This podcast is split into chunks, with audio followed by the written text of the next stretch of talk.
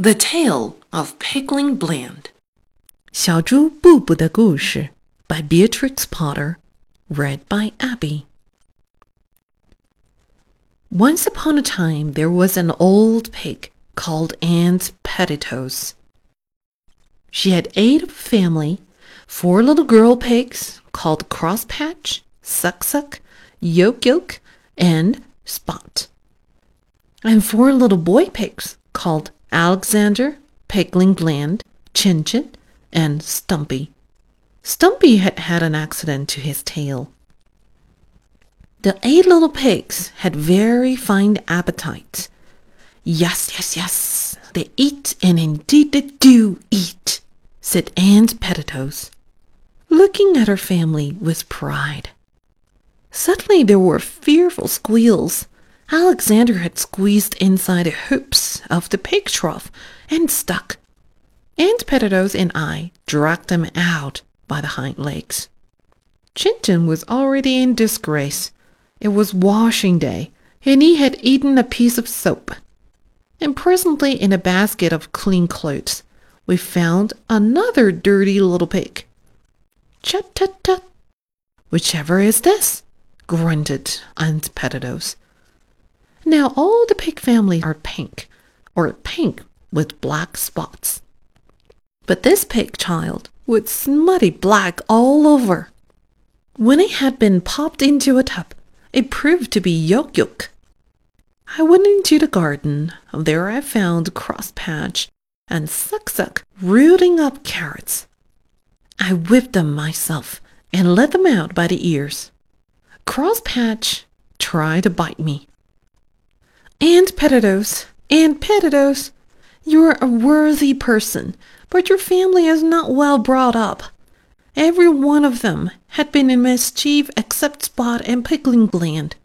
Yes, yes, sighed Aunt Pettitoes, and a drink bucketfuls of milk. I shall have to get another cow. Good little Spot shall stay at home to do the housework, but the others must go. Four little boy pigs and four little girl pigs are too many altogether. Yes, yes, yes, said Aunt Pettitoes. And there would be more to eat without them. So Chin Chin and Suck Suck went away in a wheelbarrow, and Stumpy, Yoke Yoke, and Crosspatch rode away in a cart. And the other two little boy pigs, Pigling Bland and Alexander, went to market. We brushed their coats, we curled our tails, and washed our little faces, and wished them goodbye in the yard. Aunt Pettitoes wiped her eyes with a large pocket handkerchief. Then she wiped Pigling Bland's nose and shed tears. Then she wiped Alexander's nose and shed tears. And then she passed the handkerchief to Spot. Aunt Pettitoes sighed and grunted and addressed those little pigs as follows. Now, Pigling Bland, son Pigling Bland, you must go to market. Take your brother Alexander by the hand, mind your Sunday clothes, and remember to blow your nose. And Pettitoes passed round the handkerchief again. Beware of traps, hen roosts, bacon and eggs. Always walk upon your hind legs. Pigling Bland, who was a sedate little pig, looked solemnly at his mother. A tear trickled down his cheek. And Pettitoes turned to the other. Now, son Alexander, take the hand. Wee, wee, wee, giggled Alexander. Take the hand of your brother Pigling Bland. You must go to market. Mind, Wee, wee, wee, interrupted Alexander again. You put me out, said Aunt Pettitoes.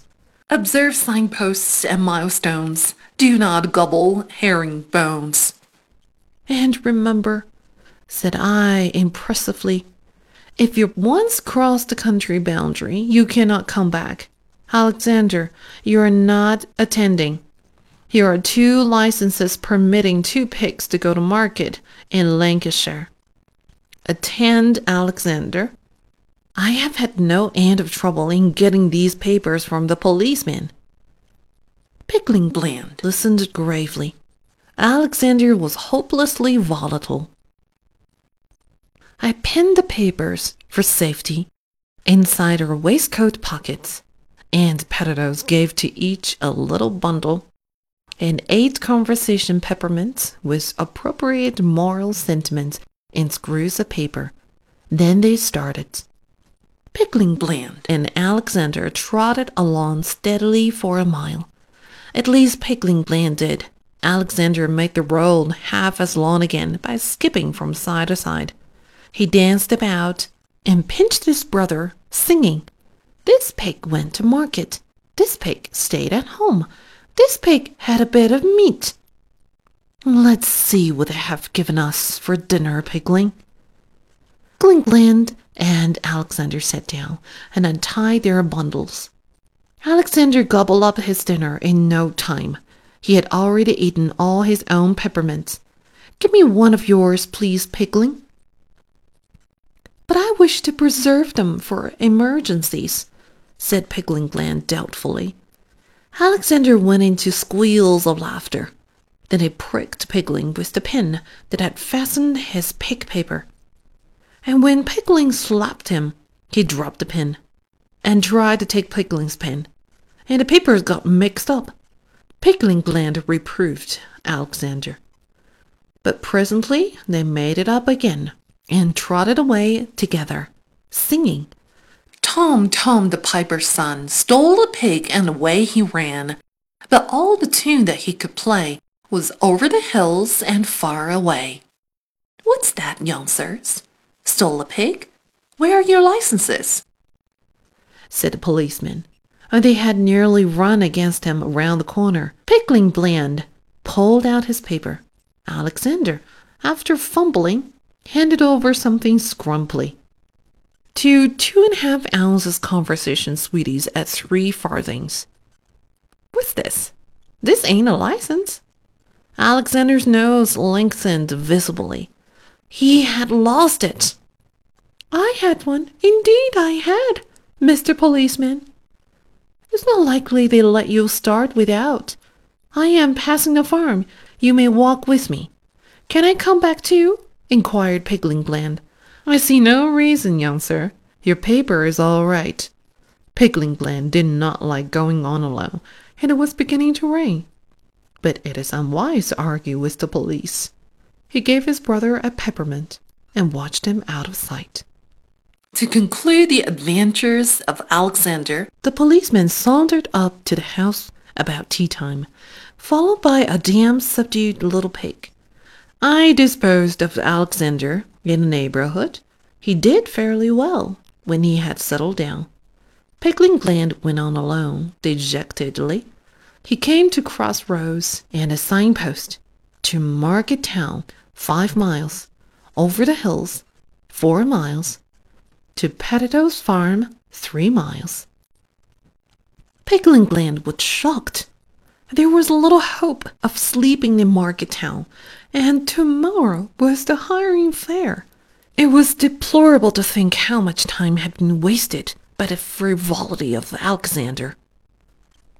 He glanced wistfully along the road towards the hills and then set off, walking obediently the other way, buttoning up his coat against the rain.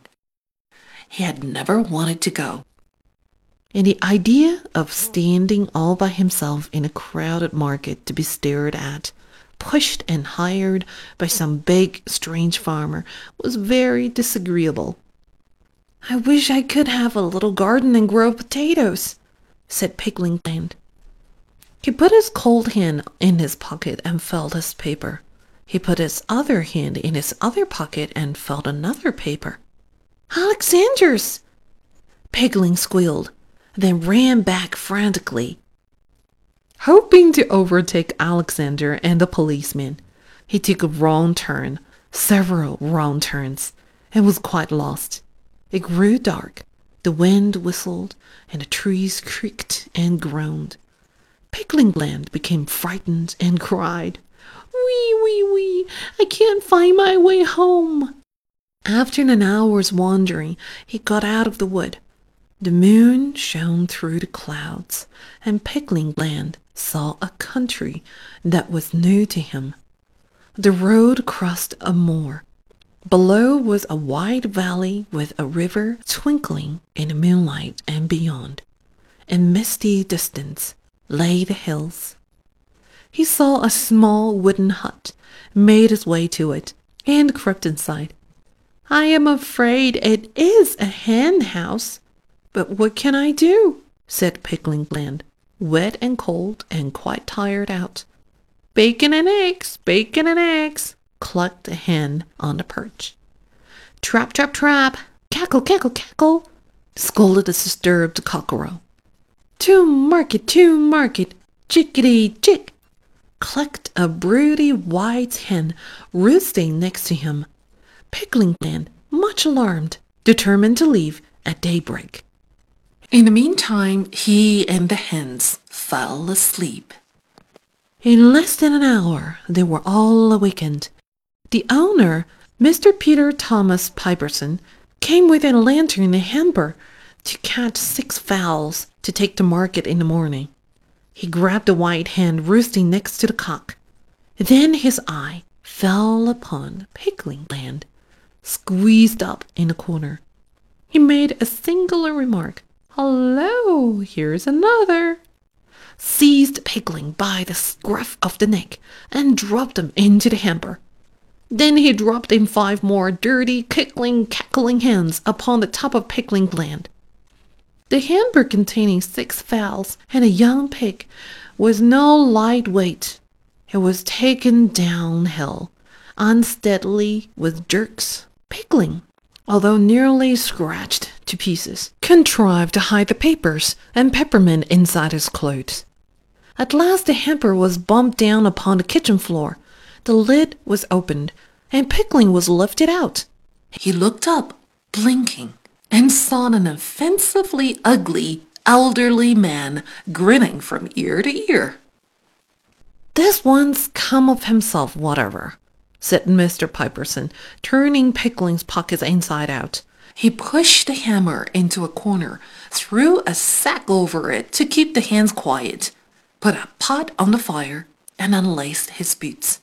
Pigling Bland drew forward a copy stool and sat on the edge of it, shyly warming his hands.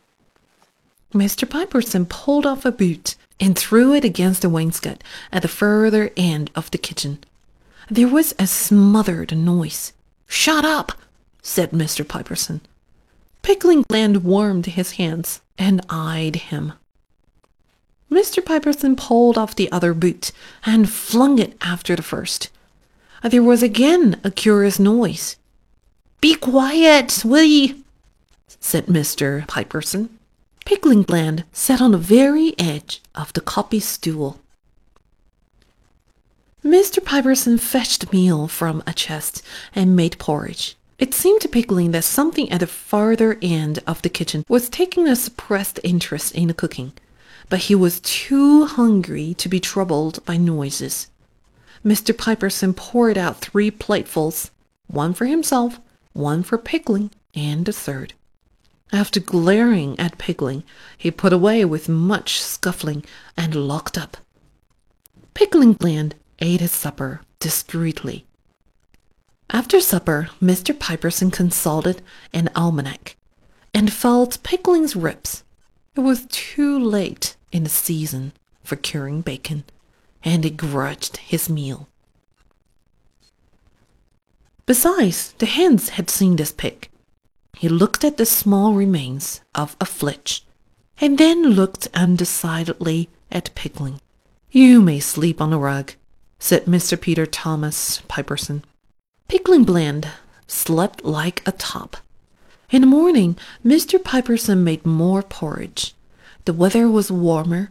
He looked how much meal was left in the chest and seemed dissatisfied. You'll likely be moving on again, said he to Pigling Bland. Before Pigling could reply, a neighbor who was giving Mr. Piperson and hens a lift whistled from the gate. Mr. Piperson hurried out with the hamper. Enjoining Pigling to shut the door behind him, and not meddle with not. Or I'll come back and scan ye, said Mr. Piperson. It crossed Pigling's mind that if he had asked for a lift, too, he might still have been in time for market. But he distrusted Peter Thomas. After finishing breakfast at his leisure, Pigling had a look round the cottage. Everything was locked up. He found some potato peelings in a bucket in the back kitchen. Pigling ate the peel and washed up the porridge plates in the bucket. He sang while he worked. Tom with his pipe made such a noise. He called up all the girls and boys, and they all ran to hear him play, over the hills and far away. Suddenly a little smothered voice chimed in. Over the hills and a great way off, the wind shall blow my top knot off. Pigling Bland put down the plate, which he was wiping, and listened. After a long pause, Pigling went on tiptoe and peeped round the door into the front kitchen. There was nobody there. After another pause, Pigling approached the door of the locked cupboard and snuffed at the keyhole. It was quite quiet. After another long pause, Pigling pushed the peppermint under the door. It was sucked in immediately. In the course of the day, Pigling pushed in all the remaining six peppermints. When Mr. Piperson returned, he found Pigling sitting before the fire. He had brushed up the hearth and put on the pot to boil. The meal was not gettable. Mr. Piperson was very affable. He slapped Pigling on the back, made lots of porridge, and forgot to lock the meal chest. He did lock the cupboard door, but without properly shutting it. He went to bed early and told Pigling upon no account to disturb him next day before twelve o'clock. Pigling Bland sat by the fire, eating his supper. All at once, at his elbow, a little voice spoke. My name is Pigwig. Make me more porridge, please. Pigling Bland jumped and looked round. A perfectly lovely little black Berkshire pig stood smiling beside him. She had twinkly little screwed up eyes, a double chin, and a short turn up nose. She pointed at Pigling's plate. He hastily gave it to her and fled to the meal chest. How did you come here? asked the pigling Bland. Stolen, replied pigwig, with her mouth full. Pigling helped himself to meal without scruple. What for? Bacon, hams, replied the pigwig cheerfully. Why on earth don't you run away? exclaimed the horrified pigling. I shall after supper, said Pigwig decidedly. Pigling Bland made more porridge and watched her shyly. She finished the second plate, got up, and looked about her as though she were going to start. You can't go in the dark, said Pigling Bland. Pigwig looked anxious. Do you know your way by daylight? I know we can see this little white house from the hills across the river. Which way are you going, Mr. Pig? To market. I have two pig papers.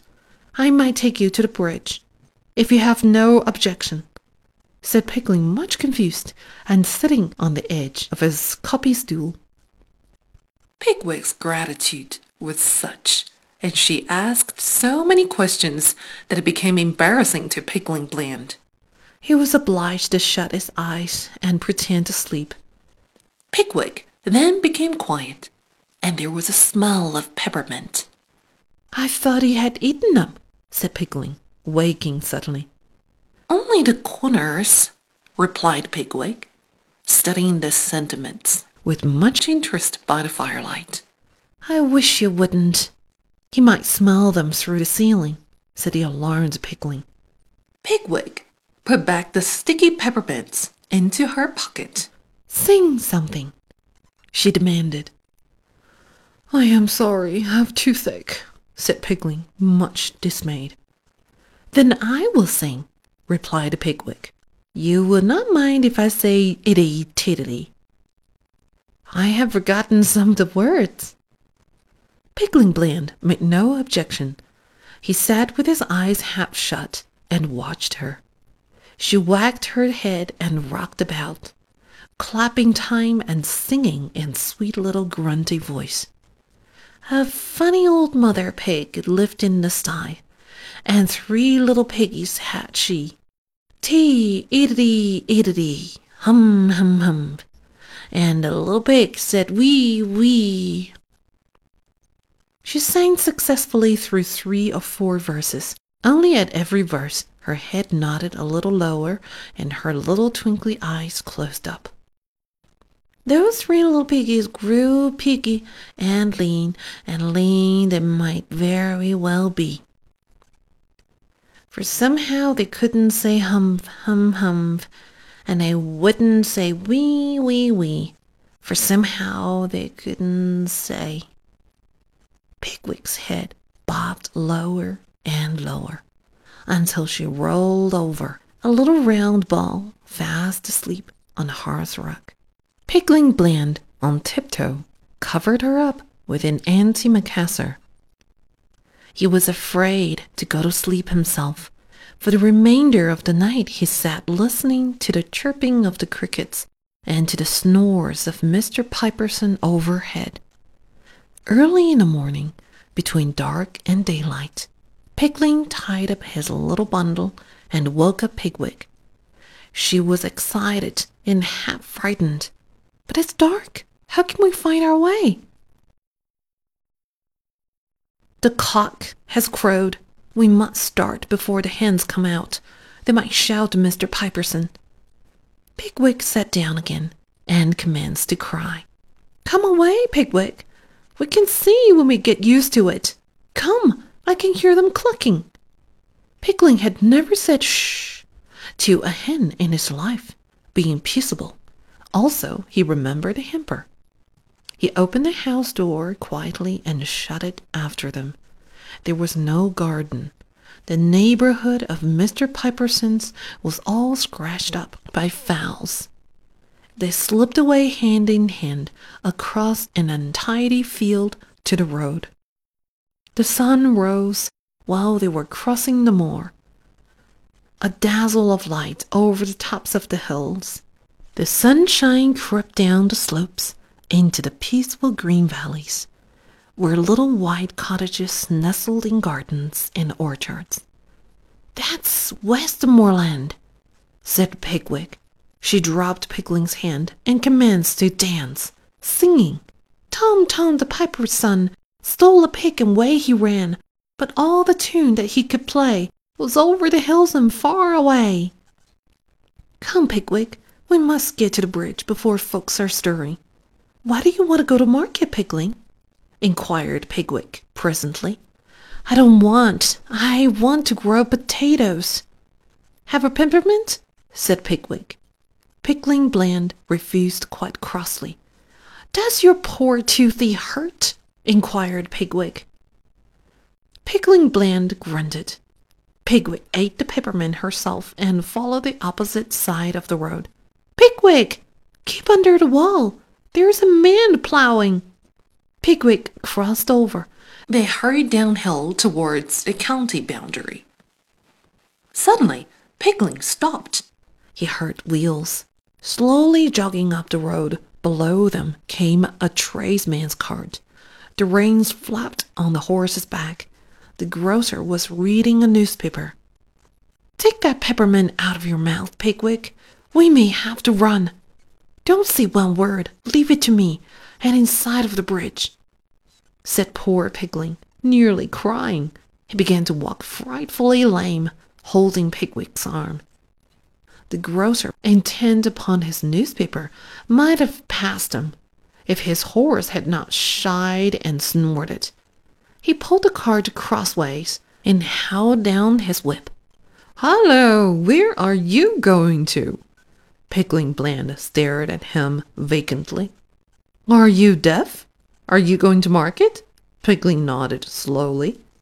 I thought as much. It was yesterday. Show me your license.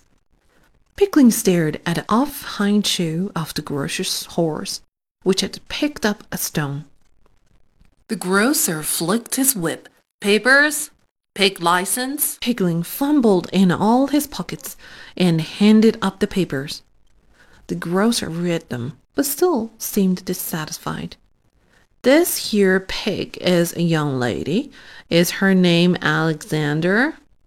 Pigwig opened her mouth and shut it again. Pigling coughed asthmatically. The grocer ran his finger down the advertisement column of his newspaper. Lost, stolen, or strayed. Ten shillings reward.